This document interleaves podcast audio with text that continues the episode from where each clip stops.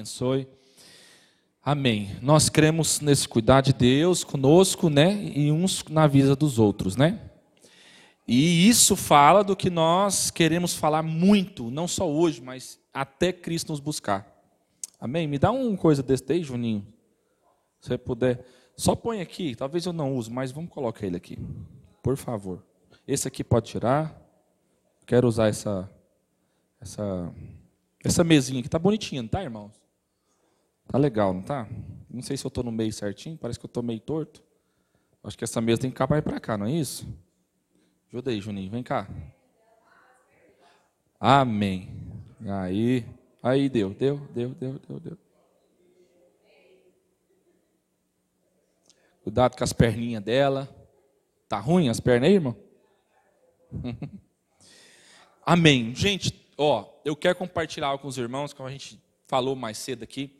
Meu coração assim tá desejoso em Deus, sabe assim, ansiando. Não estou ansioso, estou ansiando, desejando compartilhar com os irmãos. Da mesma perspectiva, eu acredito, quando Jesus foi ter a última ceia com seus discípulos, e ele relata dizendo assim: Olha, existe um desejo no meu coração, um anseio.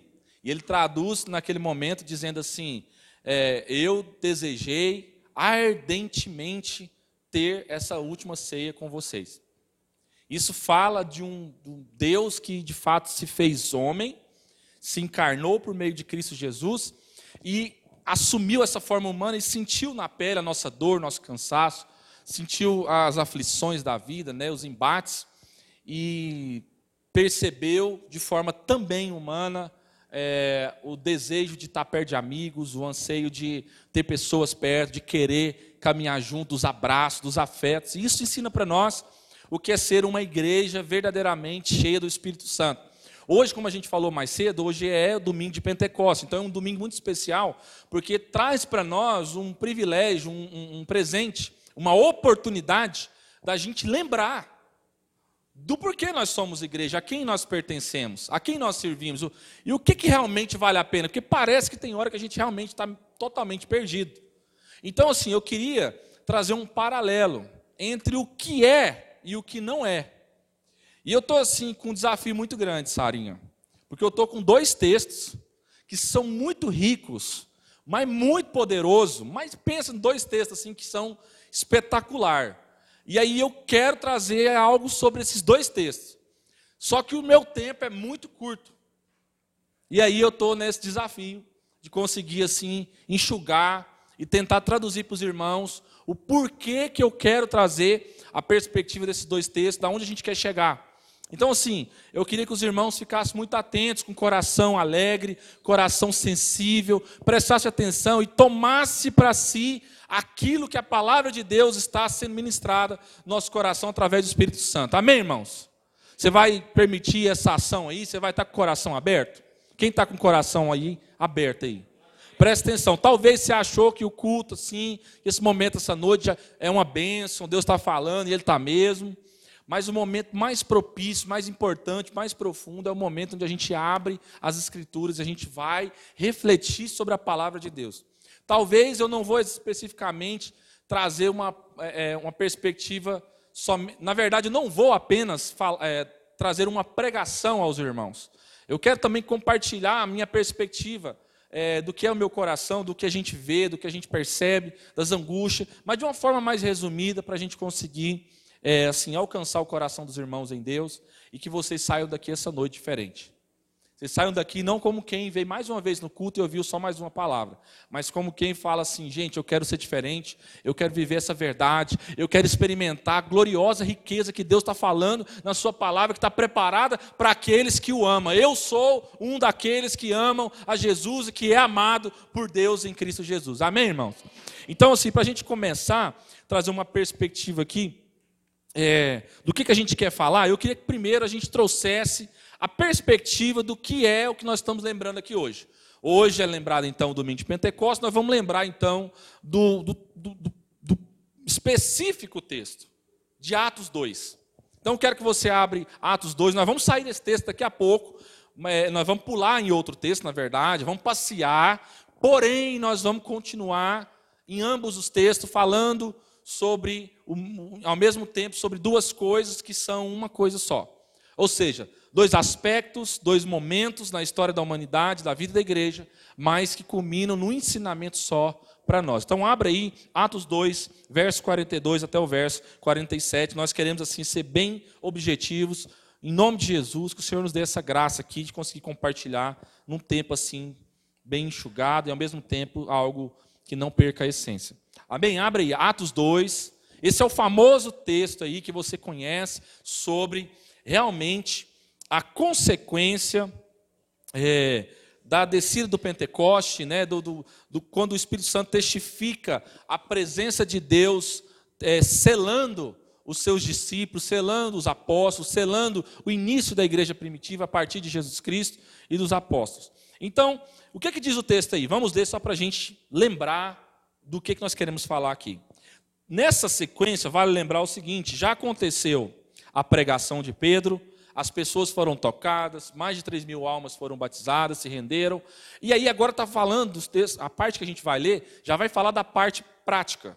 Está falando da consequência de quando é, uma igreja ou um povo ouve a palavra de Deus, dá ouvidos e não só acha legal, bonitinho, maravilhoso, mas fala assim: gente, nós queremos isso aqui, nós amamos isso aqui, nós queremos viver isso e vamos colocar em prática e começa a entregar a sua vida de forma abundante. Então é disso que nós vamos ler aqui agora, é nesse exato estágio da história da igreja que nós vamos parar para ler nesse instante. Então, Atos 2,42 diz o seguinte: E perseveravam na doutrina dos apóstolos e na comunhão, no partir do pão e nas orações. Esse é o primeiro ponto, Atos 2, 42. Verso 43. Em cada alma havia temor e muitos prodígios e sinais eram feitos por intermédio dos apóstolos, daqueles que assumiram a responsabilidade por meio de Cristo Jesus, aqueles que foram ensinados por Jesus, discipulados por Ele e responsabilizaram, se responsabilizaram pela igreja e disseram: somos nós mesmos, nós cremos nessa mensagem, nós vimos Jesus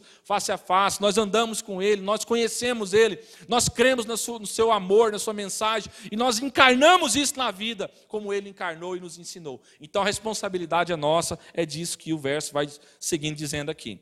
Ah, verso 44. Todos os que creram estavam juntos e tinham tudo em comum.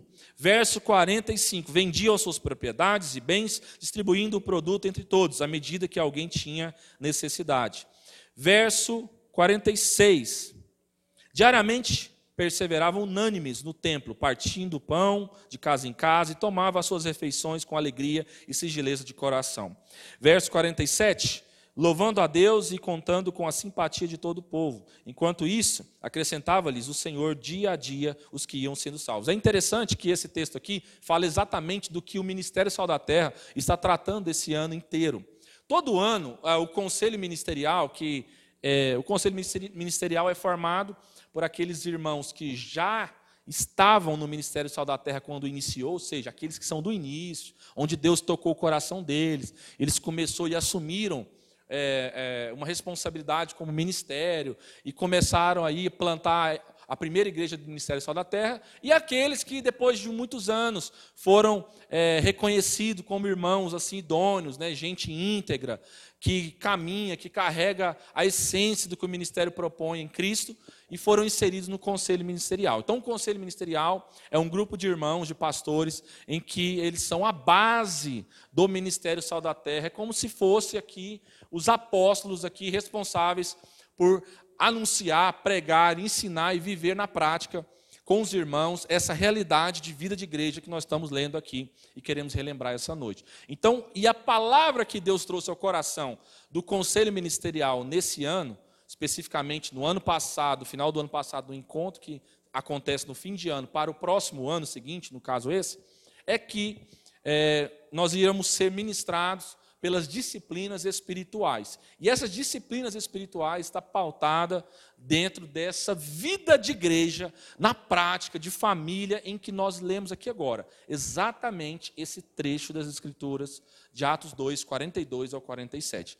Então, lembra disso que Deus está ministrando conosco, não é só hoje, domingo, mas Deus está ensinando ao longo da história da igreja, e esse ano especificamente, como um bônus a mais, é como Deus estivesse gritando para nós assim: gente, traga à memória de vocês o que é importante. Traga à memória de vocês o que é ter vida de igreja, o que é vida cristã na prática. E aí então vocês vão experimentar o que é a alegria verdadeira em Cristo Jesus. Amém, irmãos?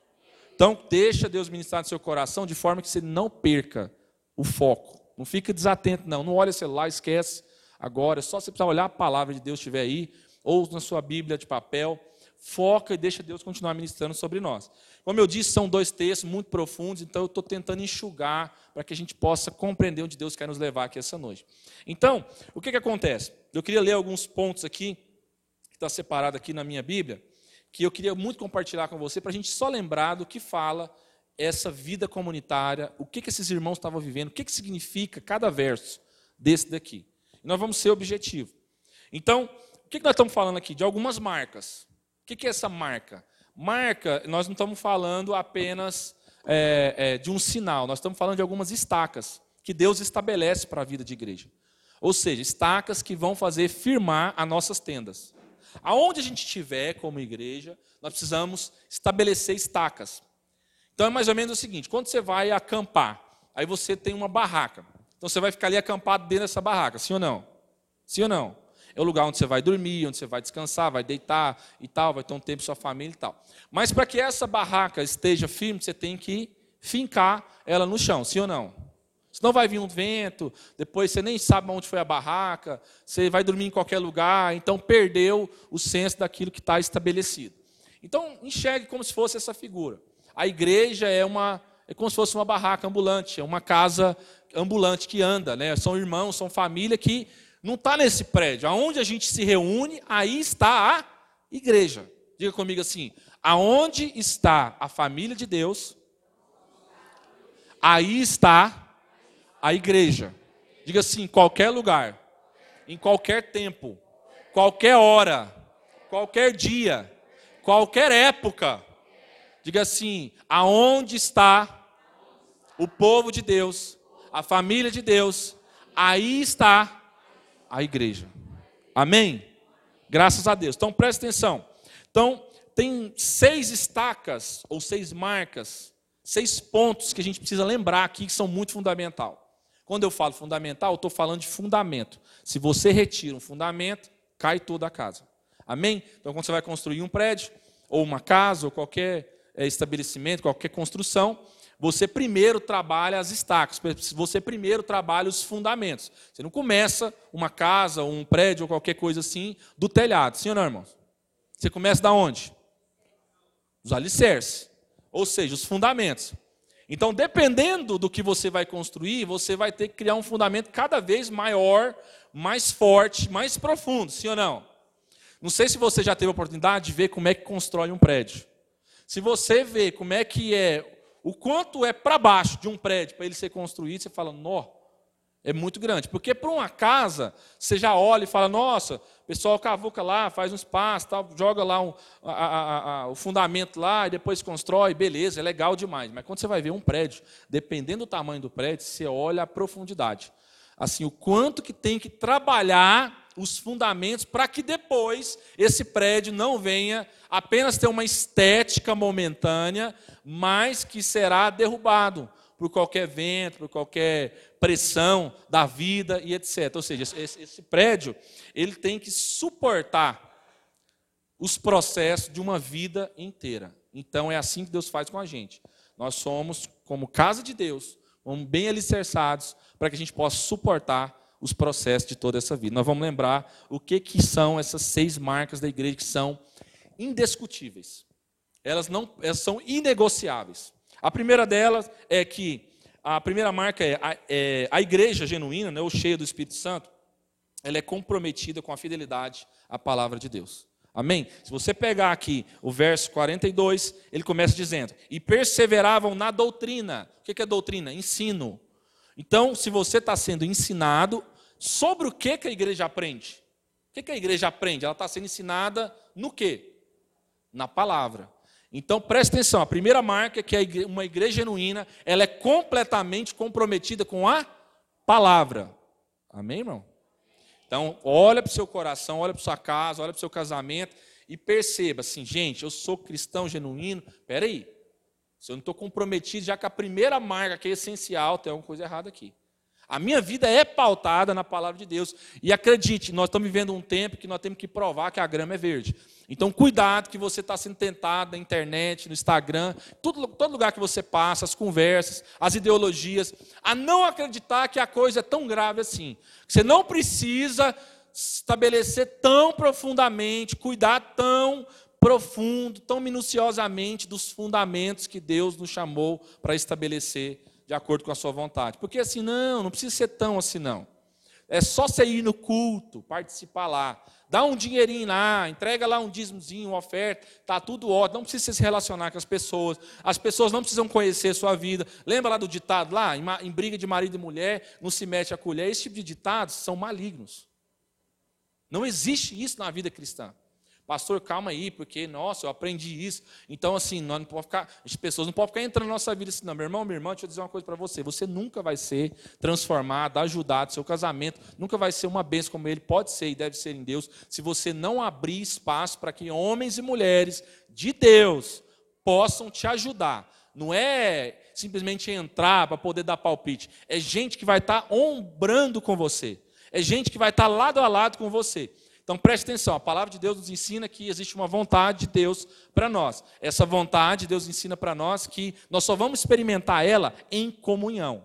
Não existe outro lugar espiritual que traduz no, no visível, nós estamos vendo aqui agora, o encontro, a vida, a caminhada, que, que possa transformar e trazer realmente alegria plena se não for na comunhão. Não existe outro lugar. Se alguém te falou que existe, se alguém te pôs na Bíblia tentando te confundir, esquece, isso é mentira.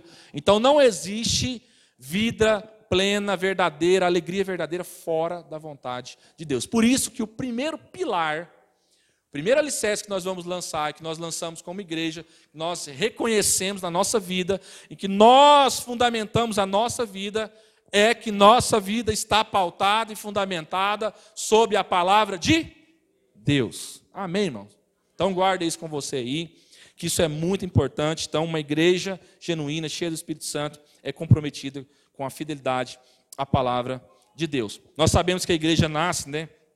É, é, a igreja de Jerusalém, o princípio ali inicial da igreja primitiva, é, ela é fundamentada na verdade. Então, o que, que acontece? Era um ambiente muito hostil, onde tinha muitas doutrinas, muitos partidos ditos cristãos, muitos partidos que diziam que era crente, que acreditava em Deus, que confiava na palavra de Deus, que pregava a palavra de Deus, mas era assim, era partidos ideológicos. Então a igreja teve que combater tudo isso. Ela teve que se permanecer firmada na verdade, para não ser enganada, para não se perder no meio dessa desse balaio todo. Isso é muito complexo, irmãos. Nós só podemos e só conseguiremos ficar de pé se estivermos fundamentados na palavra de Deus. Então é sobre a doutrina dos apóstolos, é sobre o ensinamento que Cristo ensina para eles. E eles transmitiram a outros homens e mulheres que chegou até a nós hoje, depois de dois mil anos, é que nós estamos aqui e ouvimos a palavra da verdade. É sobre essa verdade que Cristo diz acerca de nós, acerca de quem Ele é, é que nós estamos fundamentados. Não existe a minha verdade. Se alguém te ensinou esse tipo de cuidado com o que você posta na internet, essas frasezinhas desses Instagramzinho. Gente, tem hora que eu vejo o povo postando uns trem. Meu Deus do céu, irmão céu, tem que confessar meu coração. Tem hora que dá vontade de entrar em contato. Fala, irmão, pelo amor de Deus, tem 10 anos nós caminhamos juntos. Você posta uma frase, David Leonardo, irmão, pelo amor de Deus. Pastor do céu, agora o senhor me pegou. O Dave, eu amo ele. Irmão, deixa eu dizer uma coisa, eu amo o Dave. Mas tem uma doutrina misturada no Dave que não é saudável. Te explico. Dave é nosso irmão? Acredito que sim. Acredito que sim. Não estou desprezando a vida do irmão David Leonardo. Estou dizendo que tem algumas coisas que são graves. Uma perspectiva complexa que ele traz. Sentimentalista. Sabe aquela coisa tipo assim, você foi maltratado, você foi humilhado, não deram valor em você. Essa perspectiva é doentio. Ela não cura a gente. Ela massageia o nosso ego. Isso não é bíblico. Então, essa perspectiva eu sou contra. A palavra de Deus é contra. Porque a Bíblia vem dizer através da boca do apóstolo Paulo, e eu prefiro ficar com Paulo do que com David nesse sentido, Vem dizer pela boca de Paulo em Romanos 8 e 9 que nós somos assim. 7 ele já começa dizendo nós somos miseráveis. Do 8 para frente ele vem falar assim: não tem nada de bom em vocês. Não há um justo sequer na terra. Não há ninguém que faça um bem. Não tem ninguém que acertou, que é bom. É o seguinte: vocês estão tudo perdidos. Se não for a graça do Senhor sobre a vida de vocês, vocês estão enrolados. Então é o seguinte: vocês não são bonzinhos, vocês não foram assim, ai, me maltratou, então, porque eu sou muito bom, as, as pessoas fizeram mal comigo, ai de mim, nossa, realmente, eu creio no que David falou, porque, nossa, o povo já me maltratou muito na vida. Deixa eu dizer uma coisa para você, meu irmão: tem duas coisas que podem ter acontecido na sua vida. Ou te maltratou, porque você é chato, é enjoado, inconveniente, é imaturo e tudo mais, ou te maltratou, porque aí tem algo bom também, porque você está vivendo uma vida segundo o Evangelho, e aí você vai sofrer por amor a Cristo. E aí Jesus diz o seguinte: se vocês quiserem vir após mim, agora a palavra de Jesus, se você quiser ficar com David, fica com ele, eu fico com a de Jesus. Jesus diz, Lucas 9, 23, o seguinte: se alguém quiser vir após mim, preste atenção que eu vou falar agora. Por que, que isso é grave, esse ensino? Se você quiser viver evangelho, não tem dois evangelhos. Tem só um evangelho de Cristo. Só tem uma vida que Cristo propõe, para nós. Ela está a partir de Jesus, fundamentada nele. Presta atenção. Jesus diz: se alguém quiser dar continuidade ao que eu comecei, se alguém quiser ser parte do que eu inaugurei, do que eu propus, do que eu trouxe, do reino de Deus que chegou até vocês, se vocês creu nessa mensagem, ouça bem o que eu vou dizer para vocês três pontos fundamentais na vida de um cristão, antes de tudo. Negue-se a si mesmo, tome a sua cruz e siga-me. Quando você nega a si mesmo, você não está preocupado com quem te feriu mais, irmão. Porque você vai entender que a única coisa que estava ferido não era nem seu sentimento. Sabe o que era? Seu ego. Então, quando você negou a si mesmo, você entendeu assim, rapaz, eu não sou mais a vítima. Porque é o seguinte, eu sou aquele que deveria ter morrido lá naquela cruz. Aquela cruz lá era minha. E Jesus assumiu meu lugar, nosso lugar. Eu vou ficar fazendo de coitado, porque fulano disse, irmão, nós passa por isso na igreja, nós vamos passar até o fim.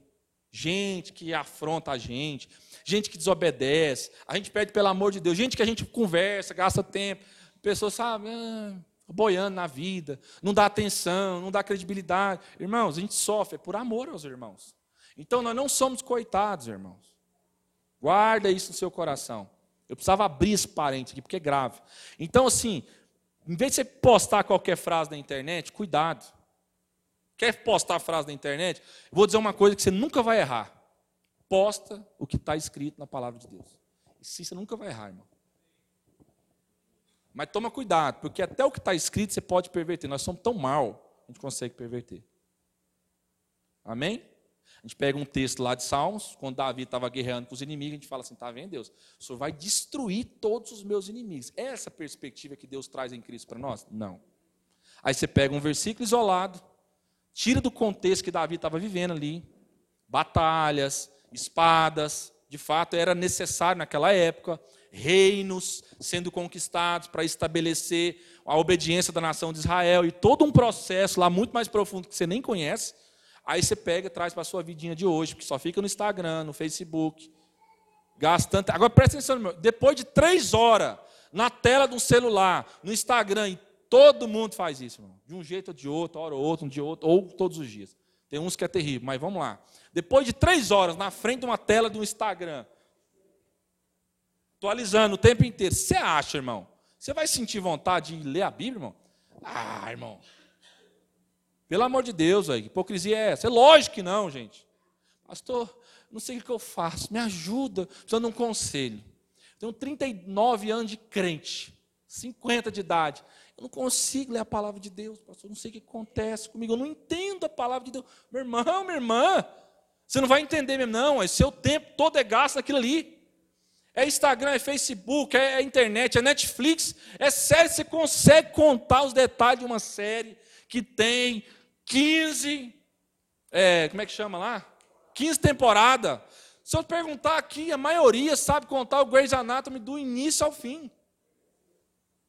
E olha que é uma série legal, irmão. Tem uns trem meio forte lá, pesado para menores, mas beleza, tem umas, ensina algumas coisas legais. Beleza, irmão. Mas deixa eu falar uma coisa para você. Nós conseguimos gastar nosso tempo todinho naquilo ali. A gente diz, é, a gente vem para a igreja e diz que ama Jesus, mas eu amo a tua palavra, Senhor. Eu amo a tua palavra. Vocês estão entendendo onde eu quero chegar? Aí vem o. Presta atenção, estou falando mal do irmão. Mas vem aí o nosso irmão, né? Falar siglas, o DV, DL. O nosso irmão lá com uma intenção boa, tem até uma intenção boa. Aí joga uma frase assim, não, porque você é mal compreendido. Rapaz, você é mal compreendido, você gasta seu tempo só com coisa que não presta, você não medita nas escrituras, você não vive segundo a palavra de Deus. Aí vem o camarada, fala que você é mal compreendido, você pega e reposta. Você acha que você vai experimentar uma vida plena em Deus, andando por esse caminho? Seja honesto, irmão. Sem querer, assim, não estou falando mal de ninguém. Estou falando do ensino. Nós estamos falando de doutrina. Nós estamos falando de palavra de Deus. Você quer entender o que é vida? Nós estamos falando do princípio, do fundamento. Fundamento Deus estabeleceu. Deixa eu te falar uma coisa para você. O que Deus estabelece, você não mexe. Você não tem poder para mexer.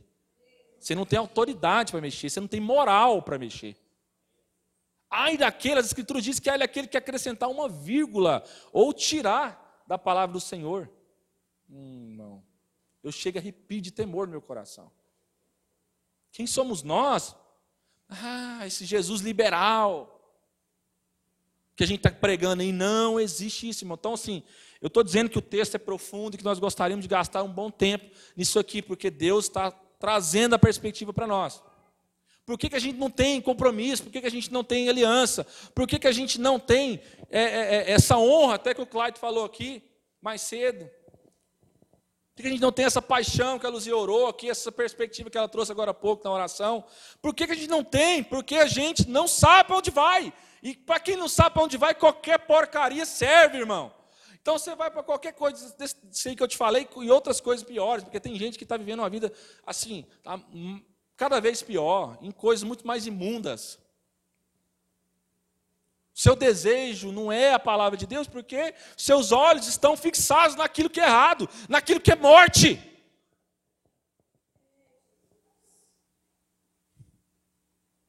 O diabo está roubando seu tempo. E é aquilo que ele sabe fazer de melhor. Afinal, no que, que a Escritura diz que ele veio? Roubar, matar e destruir. Ele rouba seu tempo, ele mata a sua fome, sua sede por Deus, e depois disso resta o quê? Hã? Só destruição. Não adianta chegar aqui, alguém me procurou esses dias. Nós tivemos um culto aqui, eu acho que foi do café, não lembro agora, especial das mães, eu não lembro, gente, fugiu da cabeça. Não lembro qual foi do daqueles que deu mais gente, estava mais cheio. E alguém veio visitar, e me procurou, e pá, me ajuda nisso, tal, tal, tal. Eu, quando eu falei que o camarada precisava de fazer, sumiu. Porque que é assim, receitinha de internet. O que, que eu faço para as coisas acontecerem do meu jeito? Irmãos, nós não é gênio da lâmpada mágica. Jesus não é esse gênio que você esfrega ele, faz um pedido e ele atende seu pedido e pronto, acabou. A perspectiva cristã, segundo a palavra de Deus, é que nós nos condicionamos uma vontade que é melhor do que a minha, que é melhor do que a sua. Isaías disse isso. Os caminhos do Senhor são mais altos, os propósitos do Senhor são mais altos. Lembra que nós citamos Isaías 6 lá atrás também? Senhor, quando eu te vi verdadeiramente sobre o Senhor, meu Deus, meu coração se encheu de temor. E Isaías 6 relata lá que quando ele vê o Senhor, ele diz assim: ai de mim, que sou um homem de lábios impuros. Ele, ele treme.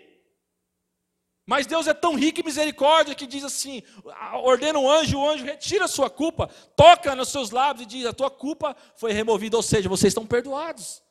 Lá já era um apontamento para a imagem que Cristo viria, no seu sacrifício que já foi feito desde a fundação do mundo. E nós estamos procurando mais coisa, mais coisa, e um monte de coisa desse mundo, e, e apegando nas coisas, e buscando, buscando, buscando, como alguém que está perdido sendo que o primeiro estágio é estar fundamentado na palavra. E quando você está de fato fundamentado na palavra, quando você investe tempo, meu irmão, às vezes você realmente tem algum momento ou outro que você vai acordar, mesmo não estando se sujeitando às internets da vida, às Netflix, aos Instagrams da vida, mesmo você esforçando e gastando seu tempo na palavra, tem dia que você vai acordar com um pouco menos assim de vontade, isso é normal. Sabe o que significa isso? A carne militando contra o espírito. Mas diz também que o espírito luta contra a carne, ele prevalece. Sabe quando que ele prevalece? Quando mesmo sem vontade, você traz a memória quando Jeremias fala em lamentações, quando ele está desesperado, pregando para a nação de Israel, falando sobre gente em adultério, casamento, dos líderes, todo bagunçado, negócio todo rebentado. Jeremias está lá morrendo de angústia, porque ele falou: é possível, Deus, tudo que eu estou falando, esse povo não ouve, não põe em prática, povo desobediente, meu Deus, é eu que estou doido, eu estou errado, eu, eu só posso estar fora desse negócio. Aí ele traz a memória, presta atenção, ele não traz ao coração os seus sentimentos, ainda que vai passar por aqui. Presta atenção, passa pelos sentimentos. Mas o primeiro estágio é trazer a memória. Lamentações 3, 21. Quero trazer à memória aquilo que pode me trazer esperança. Esperança não é expectativa, esperança é certeza. Expectativa é o seguinte: será que vai dar certo? Nossa, não deu. Nossa, tinha expectativa grande, frustrei, acabou, pronto, desisti. Ó oh, céus, ó oh, vida. Não, esperança é algo certo. Por isso que Cristo em nós é esperança da glória da glória de Deus manifestada. A glória a vontade do Pai através da sua igreja. Então, presta atenção, Jeremias traz a perspectiva de que ele precisa trazer a memória. Nós precisamos trazer a memória. Como é que nós trazemos? Você acha que Jeremias trouxe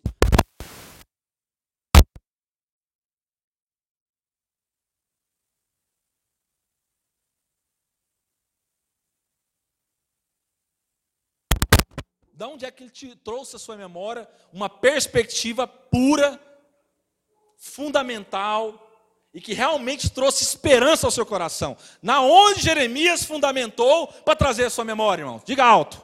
Aonde? Hã? Vocês estão muito fracos, a gente está com dúvida. Da onde ele tirou, irmão? Ah, glória a Deus. Quase que eu, eu me enganei aqui, fiquei perdido. Vocês me deixou até quase confuso. Mas não! Só que não, irmão.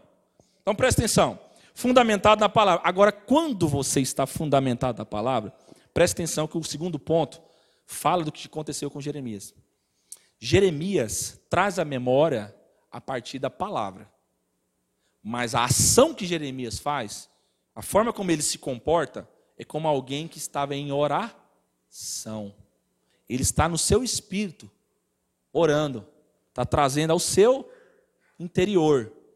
Então ele está em orar são, que nos leva ao segundo ponto, à segunda estaca, ao segundo fundamento de uma igreja é, que é cheia do Espírito Santo, que tem consciência do que significa o Pentecoste, da, a descida do Espírito Santo, a testificação de que somos uma família em Deus. Então, o segundo ponto é perseverantes na oração.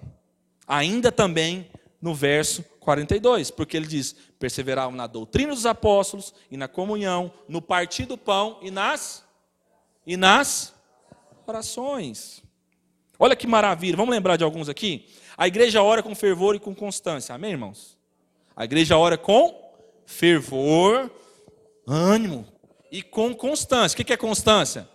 Ela não fica oscilando. Ah, hoje nós oramos, amanhã não quero nem saber de orar, irmão. Não, perdi a, esperança. Ontem eu estava todo cheio de esperança. Você não é esperança, irmão. Quem tem esperança certa, permanece, mesmo sem sentir. Ele sabe o caminho. Nós vamos andar pelo caminho certo. Amém? Então a igreja ora com fervor e constância. A igreja de Jerusalém não. Cadê, irmãos? Não apenas possuía uma boa teologia da oração, mas efetivamente orava. Perseverava unânimes em oração.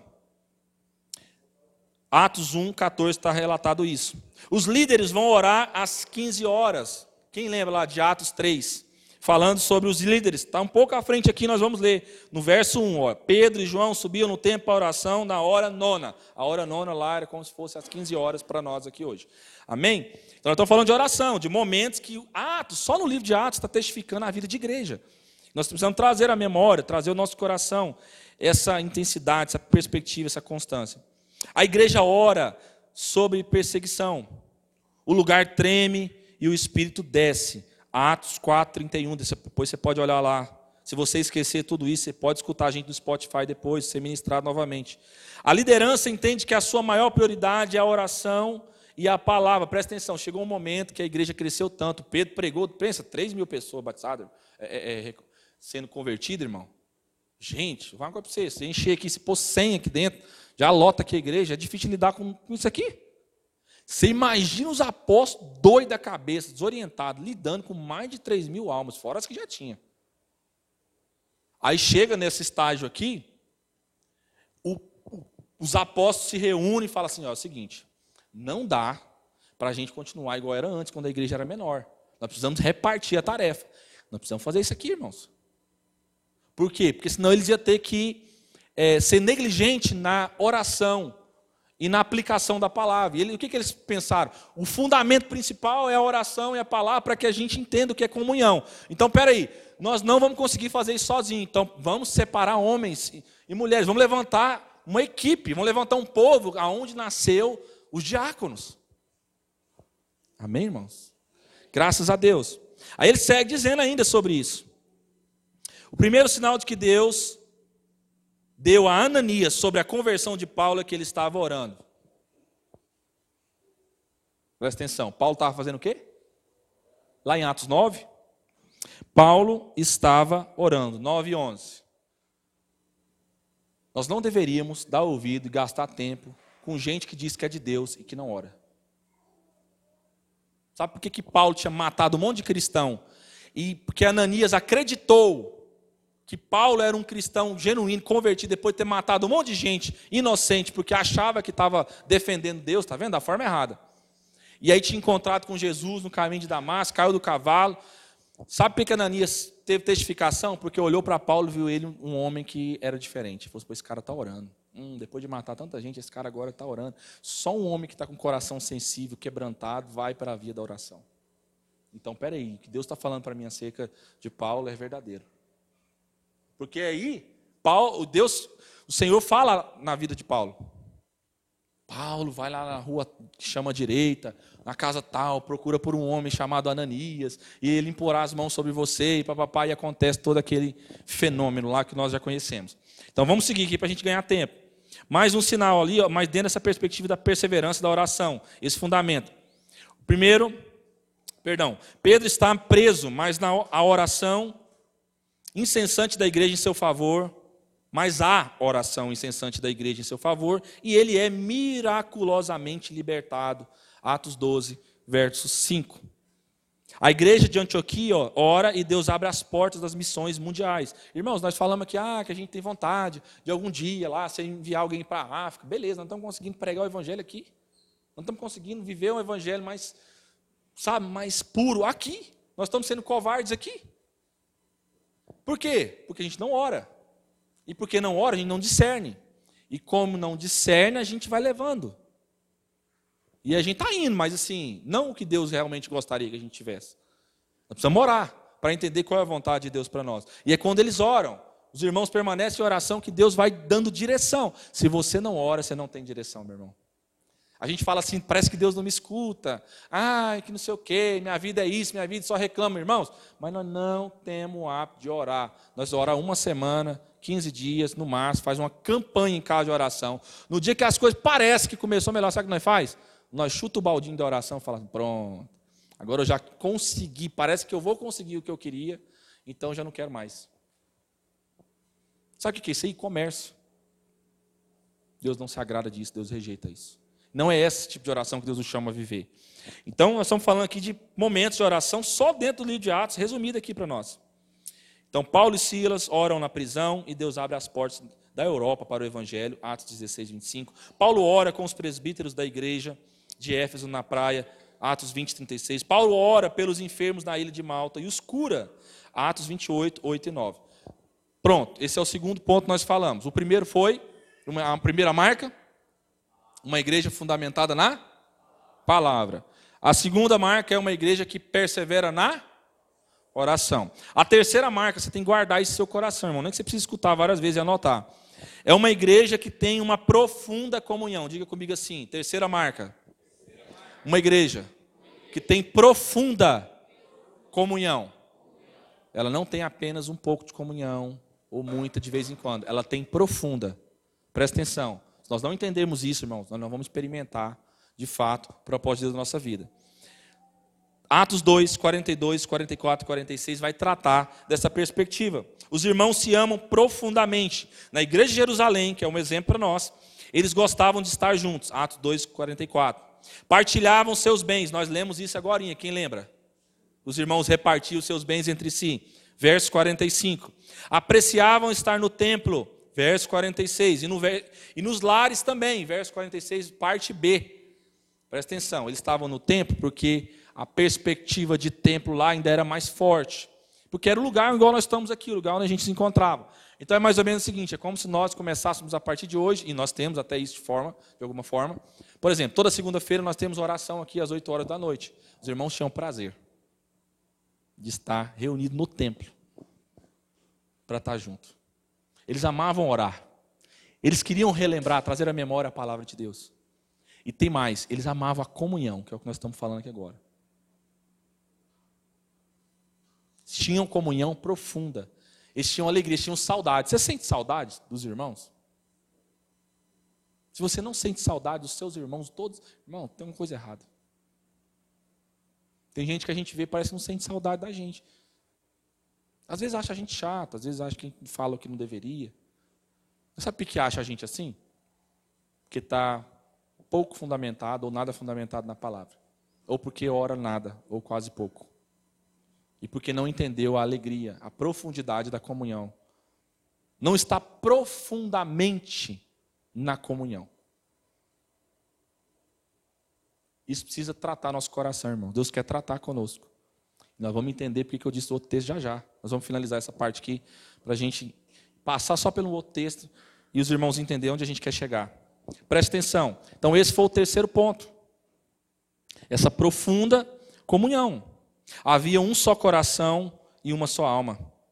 Onde desce o óleo do Espírito, aí há união. Lembra lá de Salmo 133? Ó, quão bom, quão suave, quão agradável que os irmãos convivam em união. O que, que diz lá? Quem lembra? É como óleo precioso que desce sobre a barba de Arão até a gola das suas vestes. Quem mais que diz lá? Quem mais que diz lá, irmão? Vamos lembrar? Salmo 133, abre aí rapidinho. Nós precisamos, nós, não, tem, não adianta eu falar aqui e nós não põe em prática. Vamos para a palavra. Diz lá o verso 3: é como o orvalho de Hermon, os montes de Sião, que desce sobre os montes de Sião. E diz o quê? Porquanto ali o Senhor ordena sua bênção e vida para sempre, por toda a eternidade. Presta atenção, aquela figura lá que ele está falando lá, Salmo 133, de Arão, é de alguém que foi ungido é de alguém que recebeu a testificação que é chamado, tem uma vocação para servir, que é parte do reino de Deus. E ele tem alegria, porque ele foi testificado. O Espírito Santo testificou sobre a vida dele. A forma que fazia era, era o óleo derramado na cabeça, para dizer: Eu te unjo, eu testifico sobre a sua vida. Era um, era um, era um, um ritual veterotestamentário. E aí, nós precisamos lembrar dessas perspectivas para entender um pouco mais da beleza da comunhão.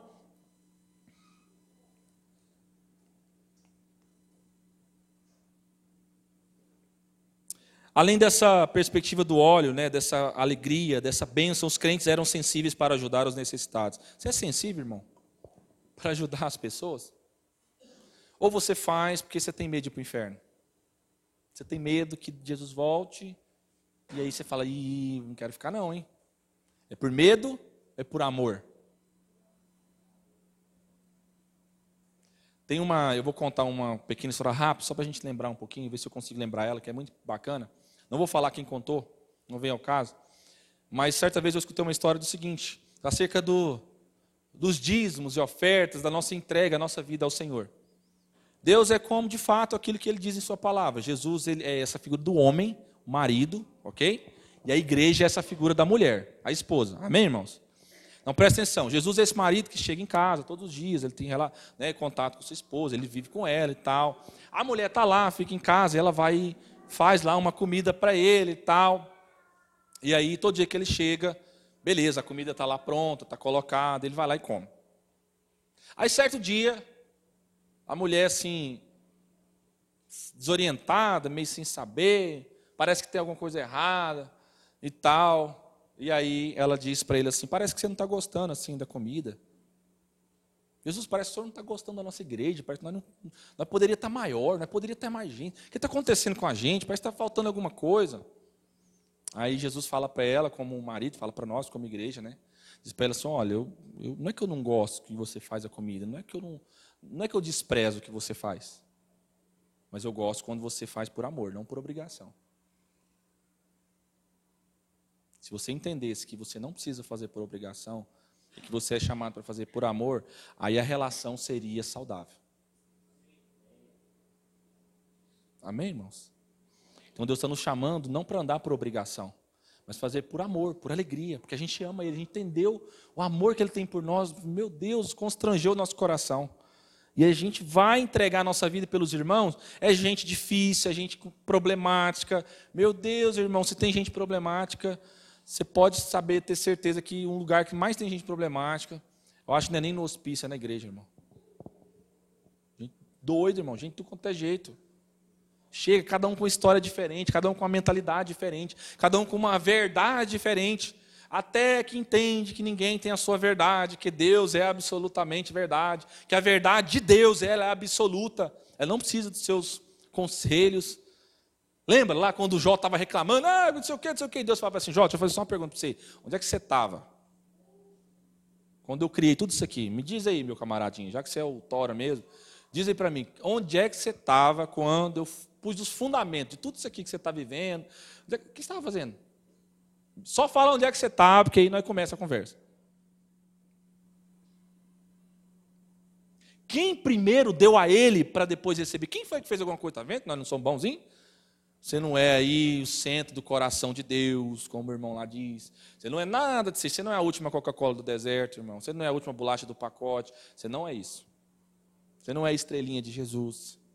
Amém? Não, mas Jesus disse que eu sou luz, sal da terra, luz do mundo. Você é, sabe por quê, irmão? Vou dizer por que você é. É porque quando você está nele, o que tem dele, as virtudes que são dele, ele coloca em você. Mas nada é seu. Você não tem glória nenhuma. Lembra da canção lá? Davi Sácer? A minha glória é fazer com que conheçam a ti. Lembra de João, primo de Jesus? O Mateus falou sobre isso, se eu não estiver equivocado pouco, ele trouxe, ele contou rápido. Quando ele fala assim, ó, mas primo dele, o cara que tinha moral, era família, entre aspas, pelo menos terreno. Falou, não, gente, vou falar uma coisa você. Importa que ele cresça, que eu diminua. Que tipo de evangelho nós estamos vivendo? Nós queremos crescer, irmão, nós queremos glória, a gente quer ser reconhecido. Se nós participou de um culto várias vezes aqui, nós já achamos assim, poxa, acho que o pastor tinha que ter dado moral mais para mim. Eu acho que eu já tinha que ter recebido uma oportunidade aqui. Graças a Deus aqui parou com isso muito, mas tinha uma ideia assim que tem aí, de forma geral, as pessoas chegavam e falavam assim: Eu quero oportunidade. Pastor, isso aqui não dá oportunidade aqui na igreja, não? Irmão, dou. Oportunidade está aí para todo mundo servir. Não, eu quero oportunidade, que meu dom é louvar. Ah, entendi. Seu dom não é lavar banheiro, não, irmão. Seu dom aí não é ajudar um, uma criança a amarrar o tênis dela, não. Seu dom não é pegar uma criança que está chorando, que a mãe às vezes não consegue escutar a palavra, e você ficar com o menino dela um pouquinho para poder ela entender a palavra de Deus, você servir, abençoar a vida dela. Seu dom não é isso, não. Seu dom não é ajudar também a lavar o carro de vez em quando, não, o nosso carro está sujo, porque o carro é meu, né? afinal o pastor tem que se lascar. Seu dom não é esse, não. Seu dom é louvar. É porque louvar para nós é cantar. Está vendo que a nossa cabeça é atrapalhada? Por que você não pode ficar escutando qualquer coisa? Quem foi que disse que louvar a Deus é apenas cânticos? Quem foi que disse isso para nós? Louvar a Deus está atrelado a uma concepção que fala sobre como nós nos comportamos diante de Deus, do que Ele fez. Nós louvamos ao Senhor pelo que Ele faz. E nós adoramos ao Senhor por quem Ele é. Então não é apenas um momento que eu faço algo para Deus, é uma vida que eu vivo diante de Deus. Eu tenho uma vida de louvor e adoração, porque todo dia da minha vida, onde eu estiver, tudo que eu estiver fazendo é para a honra e a glória do Senhor, para o louvor da sua glória. Amém, irmãos? Graças a Deus. Vamos seguir aqui. O tempo é curto, irmãos. Misericórdia. Vamos lá. Quarto, quarta estaca aí. Quatro pontos fortes, irmãos. Uma igreja cheia do Espírito Santo é uma igreja que adora a Deus com entusiasmo. Ah, irmão, agora pegou nós aqui, nós precisamos também hein, melhorar hein, cada vez mais. Hein?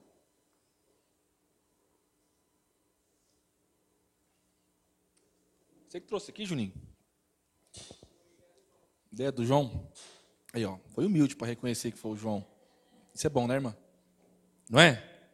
Eles falaram assim: foi eu. Deus abençoe vocês. Aí, pronto.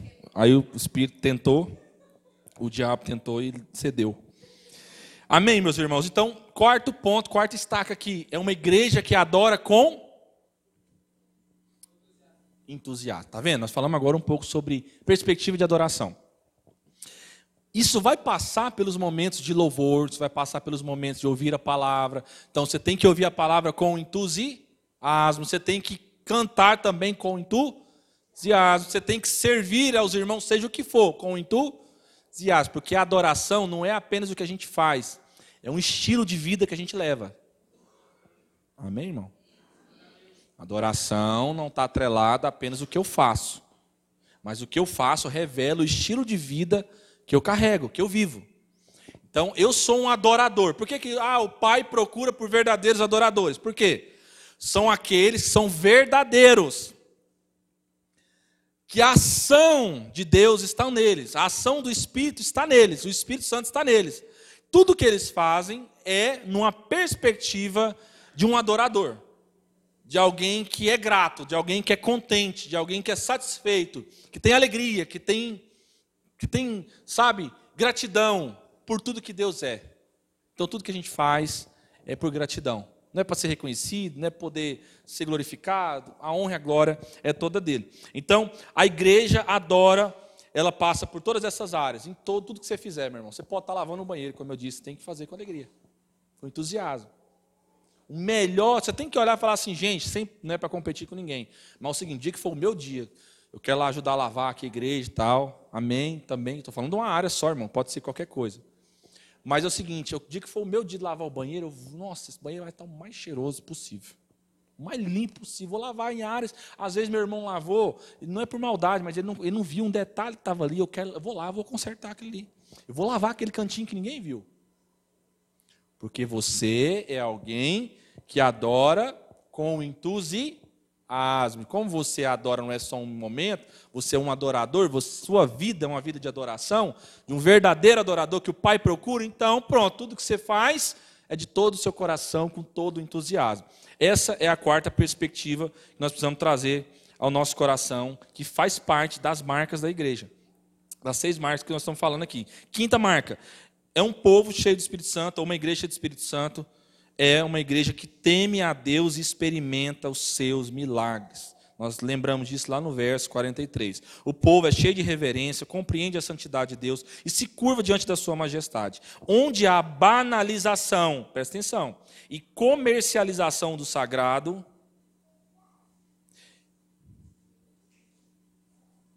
Perdão, irmãos, que eu pulei aqui a, a linha aqui. Vamos lá, vamos, vamos voltar aqui. O povo é cheio de reverência, compreende a santidade de Deus e se curva diante de sua majestade. Ah, hoje, na verdade, né, há banalização e comercialização do sagrado. Quem conhece a santidade de Deus não brinca com as coisas dele. A igreja de Jerusalém era reverente e também receptiva ao agir do soberano Deus. Acreditava nos milagres de Deus, como curas, está lá em, no capítulo 3, verso 1 a 10. É, temores, né? Tinha tremores, sinais e prodígios, nós vamos lendo capítulo 9, capítulo 4, capítulo 5. Ah, e aí nós vamos ver outras perspectivas que vai acontecendo ao longo da igreja. Nós não vamos entrar muito aqui para a gente não estender muito nosso tempo, que está bem avançado. E aí, então, esse, esse quinto ponto para nós é o seguinte: é uma igreja que teme a Deus, ela experimenta os seus milagres. Por que, que a gente não experimenta de forma tão visível, tão clara, tão nítida, tão habitual em nossos dias, milagres mesmo, milagres. Ou por que, que nós, às vezes, estamos experimentando e não estamos reverenciando como deveria? Porque nós não estamos fundamentados em nenhuma dessas outras estacas. Apesar de experimentar milagres, sinais e prodígios que Deus ainda faz sobre nós, uma das maiores bênçãos, da preciosa bênção que nós recebemos é a comunhão. Nós estamos sendo assim apáticos Lembra do momento que Jesus para tudo e ele olha para uma geração e fala assim, um povo, ele começa a indagar. Olha só, Jesus, irmão. Ele olha e fala assim, gente, o que, que eu vou comparar essa geração? Aí ele começa assim a trazer umas figuras. Ele fala assim, Ah, vocês são como crianças na praça. A gente toca uma música, vocês não dançam. Acontece um velório, vocês não choram. Sabe? Faz uma festa, vocês não se alegram. O que, que eu posso comparar a vocês? Vocês são apáticos. O texto, agora, pouco, vai culminar numa perspectiva de que o povo caía na simpatia do povo, ou seja, as pessoas eram empáticas, elas, elas abriam o coração para receber a palavra de Deus. Por quê? Porque eles tinham essas marcas. E Jesus indaga isso lá atrás. O que, que eu posso comparar a vocês? Que geração é essa? Aí eu pergunto para nós: será que essa geração que Jesus comparou lá atrás ainda não estava melhor do que a nossa de hoje? Porque afinal das contas, de contas, a igreja de Atos foi um sucesso, apesar de ser perseguida, maltratada, caluniada, mas era um sucesso no sentido da perspectiva do reino de Deus. E nós? Eles tinham consciência que serviam, que eram, que eram é, é, é, perseguidos por amor a Cristo. E nós? Nós não aguenta nada, irmão. Nós chega, ó, olha só como é que nós somos. vou aumentar daqui a pouco, é o ponto que eu quero chegar. Mas pensa comigo, tanto nós somos medrosos. A gente tem medo. Irmão. Nós somos covardes, medrosos. E daqui a pouco a gente vai falar um pouco sobre covardia, mas a gente pensa que covardia está atrelada apenas ao medo, né? Mas covardia está atrelada também à coragem. A gente pensa assim, não, covardia é só alguém que tem medo. É um covarde, medrosão. Toda vez que fazer coisa, ele corre também. Mas covardia é um espírito, não é apenas uma atitude. Porque o covarde ele é, tão, ele é tanto medroso quanto corajoso. Ele, tem, ele é medroso para fazer o que é certo é corajoso para fazer o que é errado. Covarde, covardia é um espírito maligno. vamos chegar lá, irmão. Já estamos terminando essa parte para a gente entrar nisso. Então presta atenção. Quinto ponto é que tememos a Deus, a igreja que teme a Deus experimenta seus milagres. Temor ao Senhor. Diga comigo, quinto ponto. Diga forte, quinto ponto. Uma igreja cheia de temor. Ela experimenta milagres, sinais e prodígios. Sexto e último ponto desse texto que nós lemos. Tem a simpatia dos homens e a bênção do crescimento numérico da parte de Deus. Verso 47, nós acabamos de falar um pouco. Então, cai na simpatia porque Deus traz o Espírito que da verdade testifica com aquela vida que os irmãos estão levando. As pessoas olham para nós e eles vêm e falam assim: tem algo especial, maravilhoso, que eu não sei explicar. Mas é o seguinte: que esse povo está vivendo aí é muito melhor do que a vida que eu estou levando. Eu quero viver isso aí. Eu não sei como, gente, me ajuda. Já chega assim, levantando a mão, caindo de joelhos, chorando. Cadê? Por que, que isso não está acontecendo entre nós? Ai, pastor, porque os nossos dias hoje mudou, né? Ou nós estamos no século XXI. E assim, nossa, nosso tempo, dois mil anos depois, né? não dá para ser a mesma coisa. Ah, então quer dizer que Deus mudou. Quer dizer que Deus agora. Ah, ele pode agir diferente? Pode, ele é Deus, ele é soberano, ele faz o que ele quer. Mas espera aí, tem algumas coisas que não mudam princípios e valores são fundamentos. Nós estamos falando de fundamentos. Isso aqui não muda. Cadê a simpatia? Cadê as pessoas sendo empáticas à palavra de Deus? Recebendo, dando crédito, olhando para nós e vendo nosso testemunho. Aonde está tudo isso? A igreja é simpática e amável.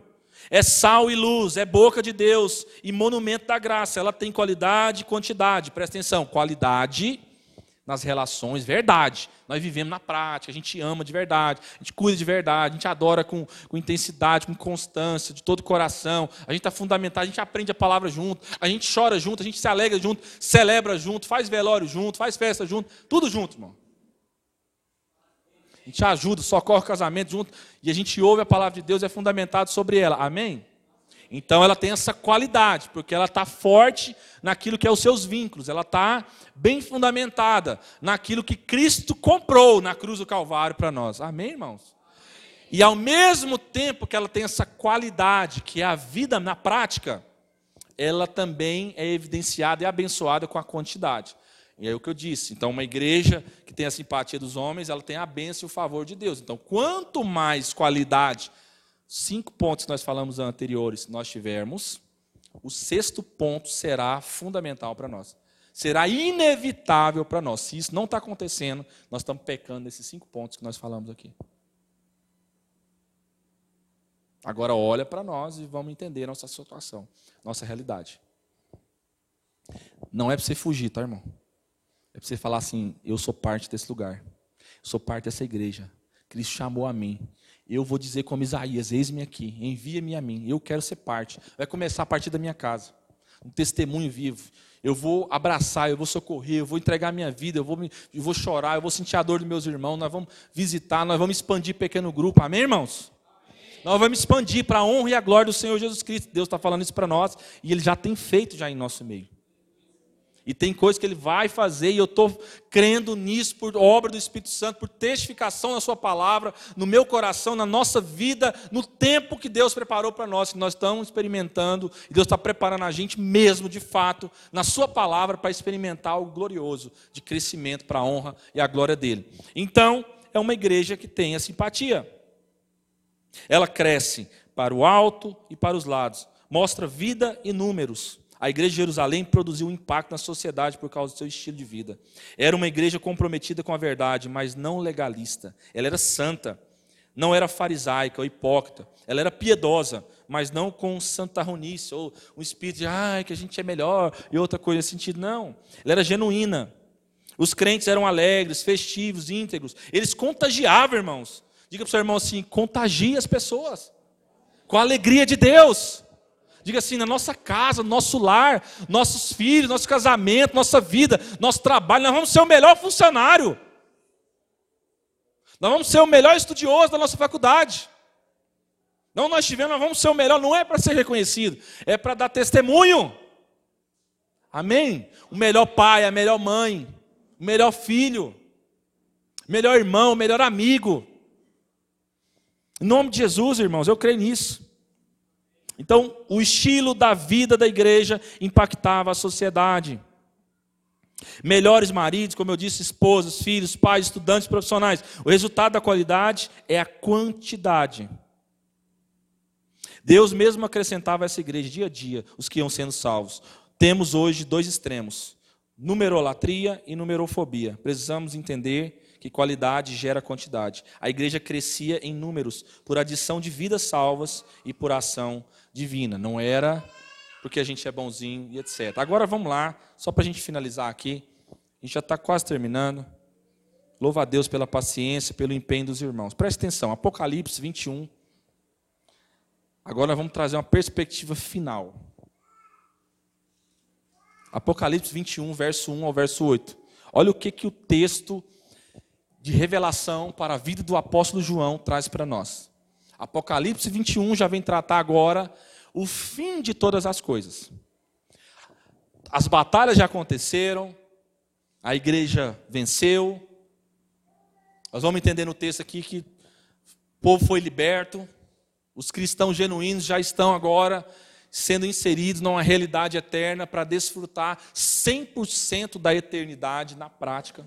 Nós já desfrutamos em parte e agora nós desfrutaremos 100%. E essa perspectiva que nós vamos ler agora. Agora presta atenção na onde nós queremos chegar depois de tudo isso que nós falamos aqui. Ouça com atenção, acompanhe comigo. Apocalipse 21, verso 1. Vi novo céu e nova terra, pois o primeiro céu e a primeira terra passaram. E o mar já não? E o mar já não? Vi também a cidade santa, a nova Jerusalém que descia do céu da parte de Deus, ataviada como noiva adornada para o seu esposo.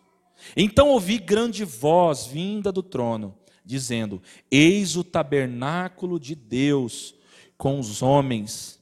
Deus habitará com eles, eles serão povos de Deus, e Deus mesmo estará com eles. E lhes enxugará os olhos toda lágrima, e a morte já não existirá já não haverá luto, nem pranto, nem dor, porque as primeiras coisas já passaram. E aquele que está sentado no trono disse: Eis que faço nova todas as coisas. Quem está sentado no trono? Quem está sentado no trono? Deus. Quem está ao lado de Deus Pai? Cristo Jesus. O que, que ele relata? Eis que faço todas as coisas. E acrescentou: escreve, porque essas palavras são fiéis e verdadeiras.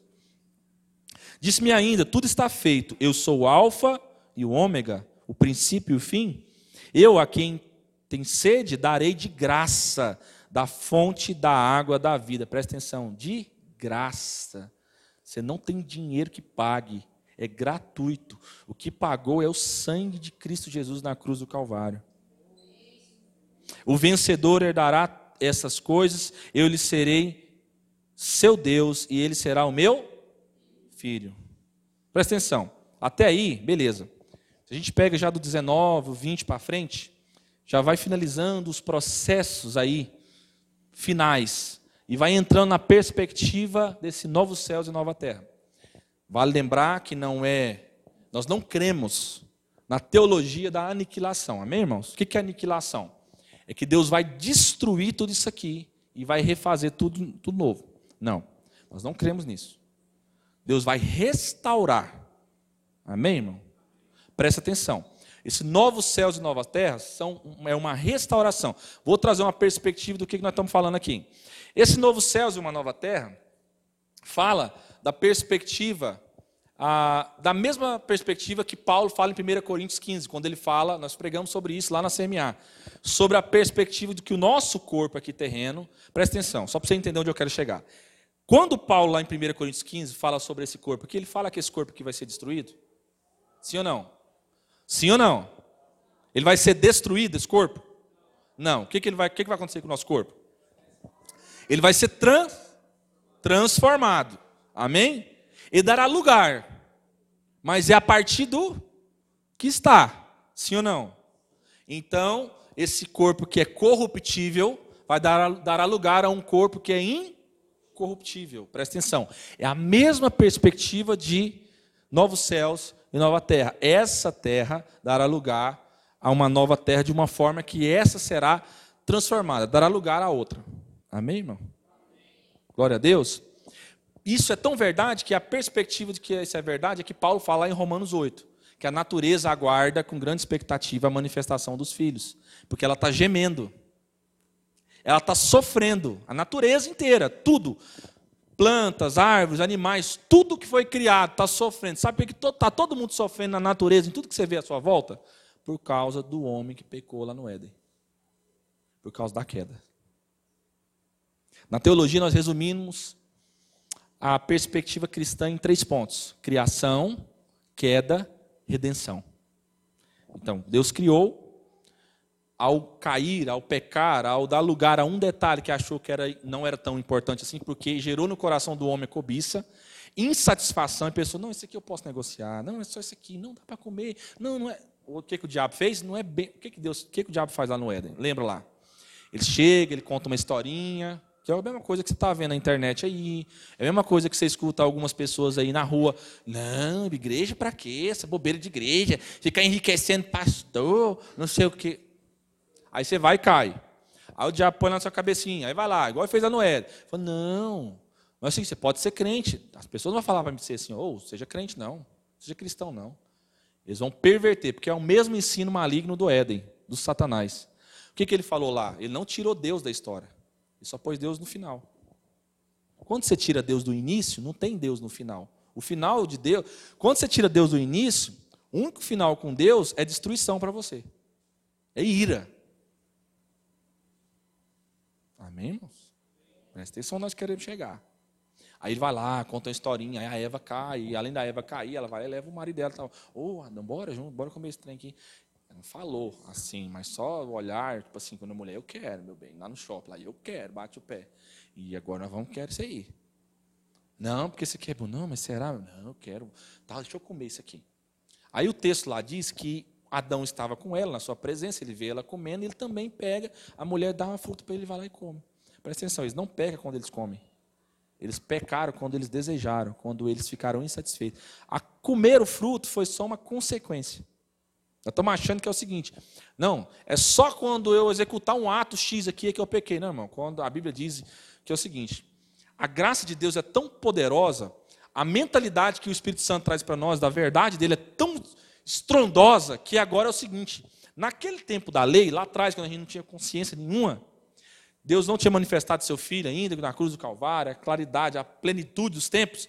Lá era o seguinte: tinha lei porque não tinha consciência. Agora que tem consciência pelo Espírito Santo, não tem mais lei. A lei foi cumprida em Cristo Jesus. Naquela época, a lei era o seguinte: se você fosse pego traindo, adultério, alguma coisa, você tinha que ter tantas testemunhas para poder apontar. Não, foi ele mesmo, esse cara estava ali, tal, tal, tal, para ele ser apedrejado ou morto, dependendo da situação.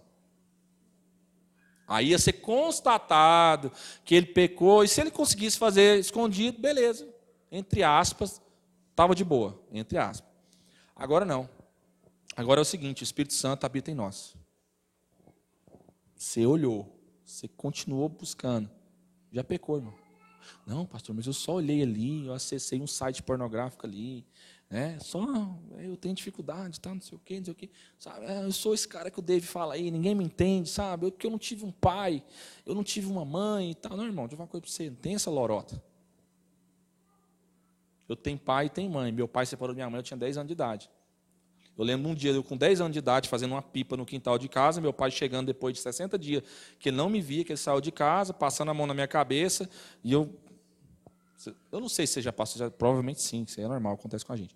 Já, já, já sentiu quando alguém, você, quando você era criança, principalmente, até hoje, um adulto, pode acontecer isso. Isso faz parte, Deus criou isso em nós. Reações do nosso corpo. Sabe quando alguém faz um carinho em você que se arrepia?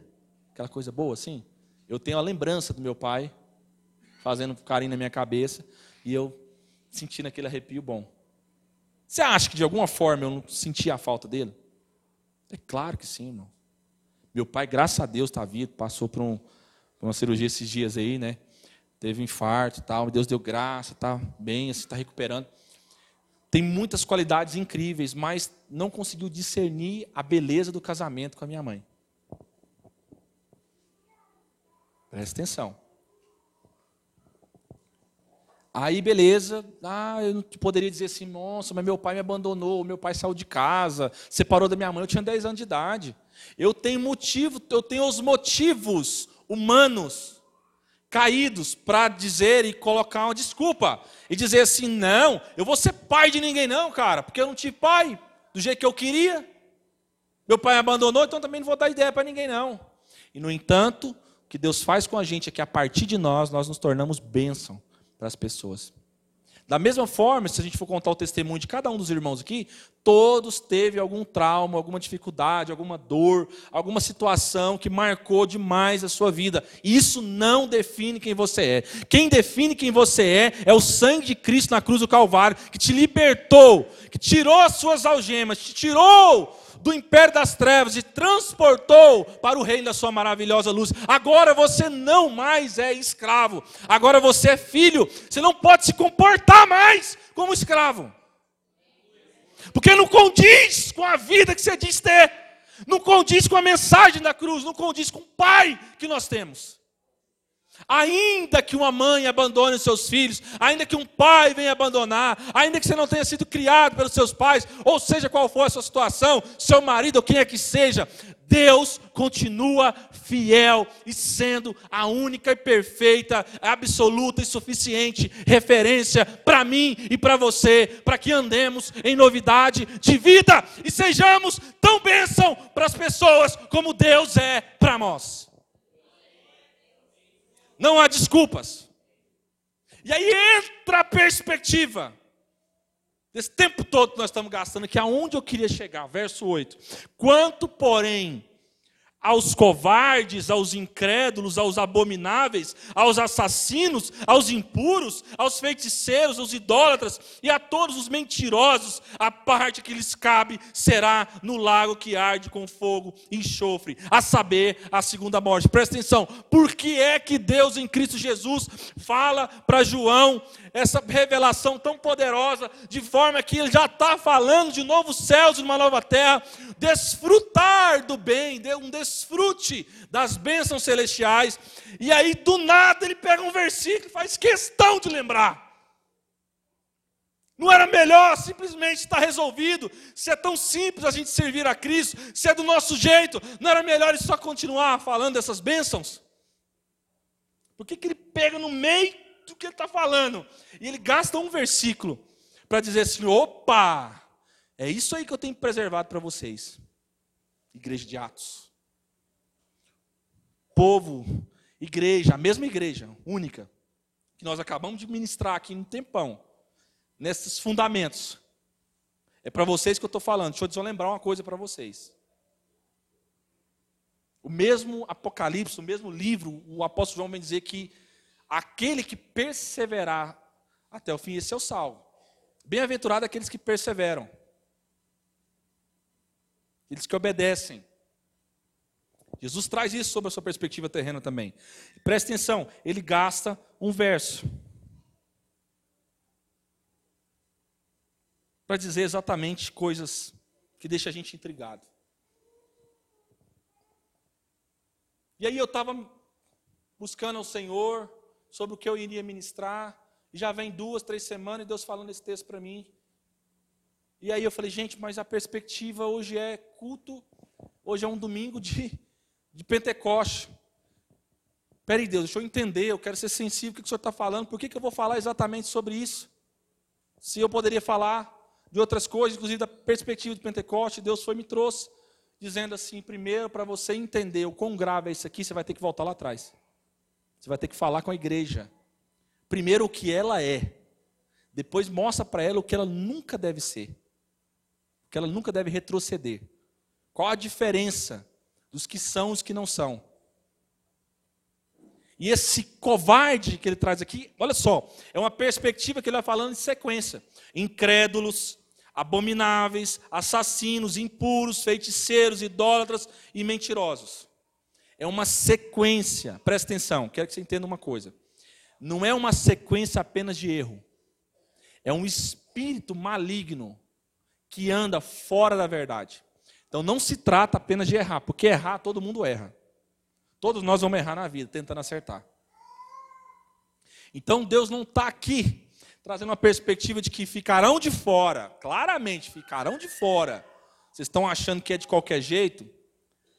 Esse é um versículo, irmãos, presta atenção, que destrói toda a narrativa de uma teologia liberal, principalmente o que nós temos visto na internet hoje. Pastores que lá atrás eu admirei, estão pregando hoje uma teologia liberal.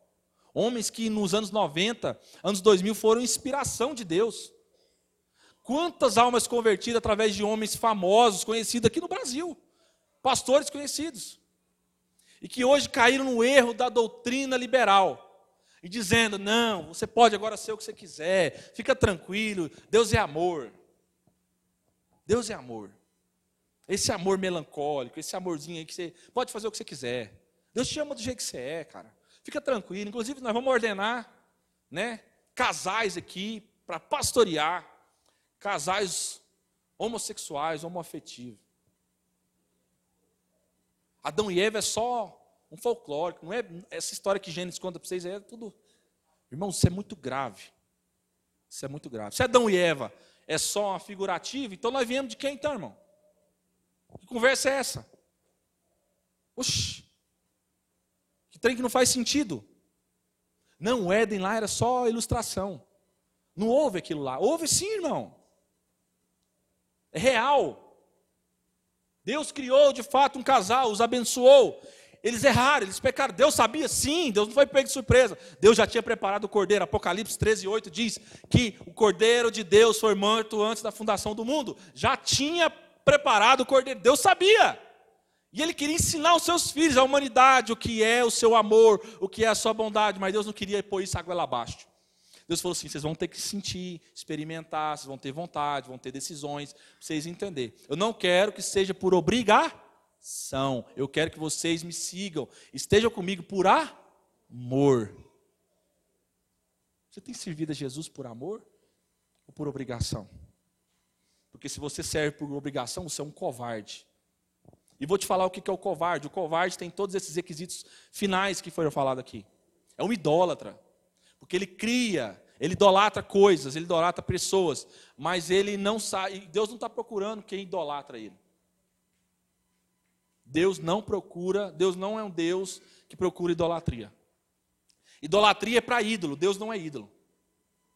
Deus não é ídolo. Deus é Senhor, soberano, absoluto, Ele é único. Quem anda na mentira, anda idolatrando, anda enganando. Quem anda na mentira anda se acovardando. E presta atenção, a característica do covarde é o seguinte: ele tem uma aparência. Paulo falou sobre isso para Timóteo. Cuidado. Certos homens, ele está falando homens de humanidade, mulheres está incluso, mas certos homens têm uma aparência, Timóteo, de piedade. Eles parecem que são bonzinhos. Eles parecem que é de boa, eles fazem caridade, eles dão cesta básica, eles, eles contribuem na igreja, dão dízimo, Marinete. Eles participam de culto. Eles batem na costa do pastor e dizem assim: estamos juntos. Mas eles negam a verdade. Eles não amam de fato de coração. Eles não têm amor, eles não têm. Sabe, eles não têm a chama do Espírito assim que olha, eles, são, eles não são empáticos. Eles são antipáticos. No fim das contas, Deus conhece o coração deles, cuidado. São avarentos, presunçosos, soberbos, arrogantes, caluniadores. Estão entendendo o que eu estou falando, irmãos? É um espírito, presta atenção. Não há como, Jesus disse assim, ó, não há como, perdão, Tiago, falou assim, ó, não há como sair é, água doce de uma fonte salgada, da mesma boca, ou é uma coisa ou é outra, irmão. Uma fonte não vai jorrar água salgada e água doce, ou ela é uma ou ela é outra. Ou você tem o Espírito Santo, ou você está nele, ou você não está, irmão. Pode parecer que está, mas não está. Covardia está atrelada a um espírito que parece, mas não é. Nega a essência. Cumpre o protocolo. Não à toa, Jesus disse em Mateus 25. Naquele dia, Mateus 7, agora fugiu qual o capítulo exato. Mas ele fala assim: olha, quando o filho do homem vier, tal. Assim, muitos dirão, falam, Senhor, mas eu expulsei demônios em teu nome, eu preguei em teu nome, eu curei enfermos. Sabe o que, que o texto de Apocalipse diz? Que homens e mulheres curaram pelo poder da besta ou pelo poder ah, do falso profeta. Deus permite isso. Então não se atente, ah, porque fulano fez isso. Oh, Deus usa. Calma, irmão. Vamos ver se está fundamentado na palavra. Vamos ver se tem uma vida íntegra. Amém, irmãos? Não dê ouvidos para quem não ouve a Deus. Nunca ouça um homem que não ouve a Deus. Nunca ouça uma mulher que não ouve a Deus. Se ela é casada, que ela ouça o seu marido e ouça a Deus. Se o homem é casado, que ele ouça a Deus e ouça a sua esposa também. Que ele, que ele seja alinhado, que ele seja harmonizado. Isso é grave, irmãos, nós estamos falando aqui. Eu quero que você fique no seu coração martelando. Por que, que Deus para os capítulos, os últimos dois capítulos finais, e no penúltimo capítulo, ele para exatamente um verso para falar exatamente. Opa, Beleza, tem tudo isso aqui para vocês, mas espera aí. Quanto aos covardes, aos incrédulos, aos idólatras, aos mentirosos, ó, sua parte é no lago de fogo. Essa é a segunda morte. Amém, irmãos? Nós vamos, vamos desfrutar de toda a riqueza de Deus de toda a plenitude que ainda nós temos que desfrutar quando Cristo nos buscar. E já desfrutamos de tudo que é necessário agora, não se preocupe, você não precisa de mais nada, tudo que você precisa, Deus já te entregou já entregou para a igreja. Efésios diz que ele já nos abençoou. Efésios capítulo 1. Deus nos abençoou em Cristo Jesus com todas as sorte e bênçãos nas regiões celestiais. Nós já somos abençoados, não precisamos de mais nada. Você não precisa ficar desesperado em busca de mais nada. Tudo que nós temos é para a glória de Deus. Você precisa administrar, cuidar bem, aprender a aplicar, direcionar, ser orientado. Só vamos ser orientados se for segundo a palavra de Deus. Se mantermos em comunhão, se perseverarmos no partir do pão e nas orações, dia após dia, fazendo isso com sigileza de coração. Não nos acovardando, porque o covarde não é apenas aquele que deixa de fazer, mas aquele que faz. Ele é corajoso para fazer o mal. O covarde é aquele que carrega um espírito maligno. Muitos têm sido covardes dentro das denominações, dentro da igreja, no meio do povo de Deus. É exatamente por isso que existe de fato entre nós o joio misturado com o trigo. E é quem vai fazer essa colheita, essa separação não é você, não é eu. É Deus é que faz. Agora, quando nós estamos aplicando a palavra de Deus, Deus vai manifestando aqueles que são e aqueles que não são. Deus está, de alguma forma, separando desde agora quem é joio e quem é trigo. Quem é joio não consegue ficar no meio do trigo muito tempo.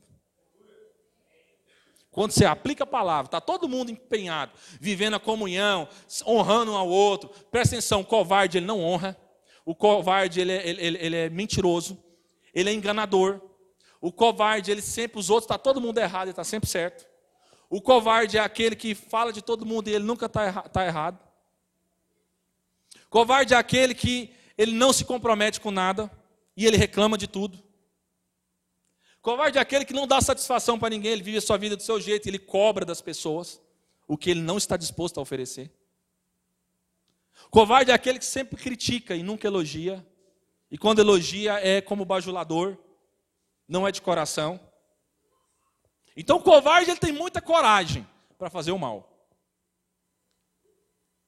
E se há espírito de covardia em nosso meio, nós oramos para que Deus venha tratar isso.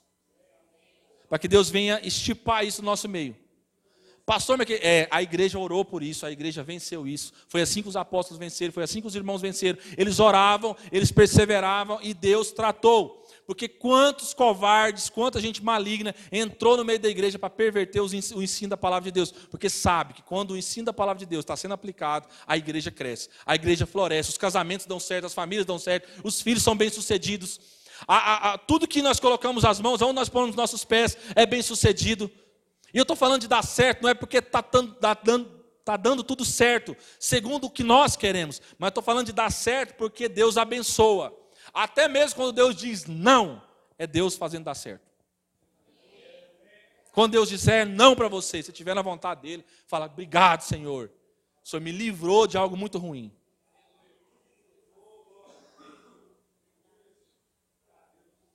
Às vezes vai estragar seu carro, Ronaldo. Às vezes estraga a moto, às vezes falta dinheiro, normal.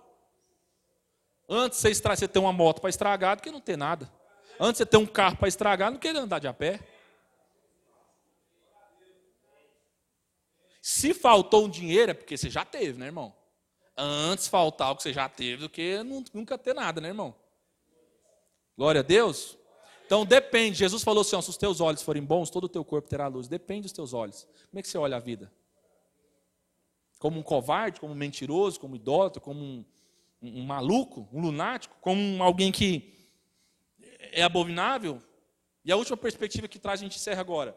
Ele fala sobre feiticeiro, sobre gente que perverte aquilo que é a fé cristã. Quantos modelos de religião nós temos no mundo? Gente que tenta alcançar a Deus. Eu vou encerrar com isso, você vai entender por que isso se fecha, se encaixa. Atos dos Apóstolos, presta atenção. Quando eu falo de feitiçaria, idolatria, que está falando sobre o texto aqui no verso 8, está falando de gente que perverte a fé. Única, genuína, verdade de Deus e etc. É uma tentativa, está falando de uma tentativa humana de alcançar a Deus. Ninguém pode alcançar a Deus a não ser que Cristo o alcance. O perdido é eu, era eu e era você. Então quem foi alcançado somos nós. Não é eu que encontrei Jesus, é ele que me encontrou. Quem estava perdido era quem, irmão? Eu.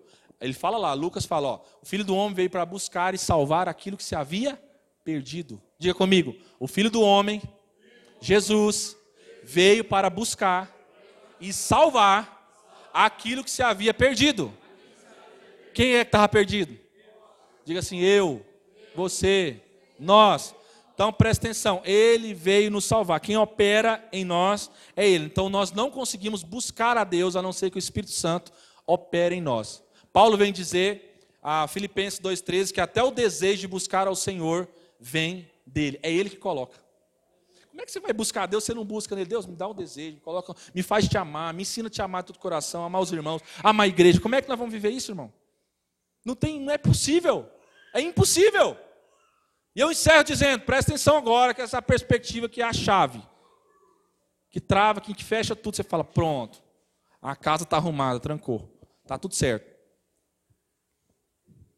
Quando em Gênesis 10 nós vemos a Torre de Babel acontecendo, Deus desce e confunde os homens.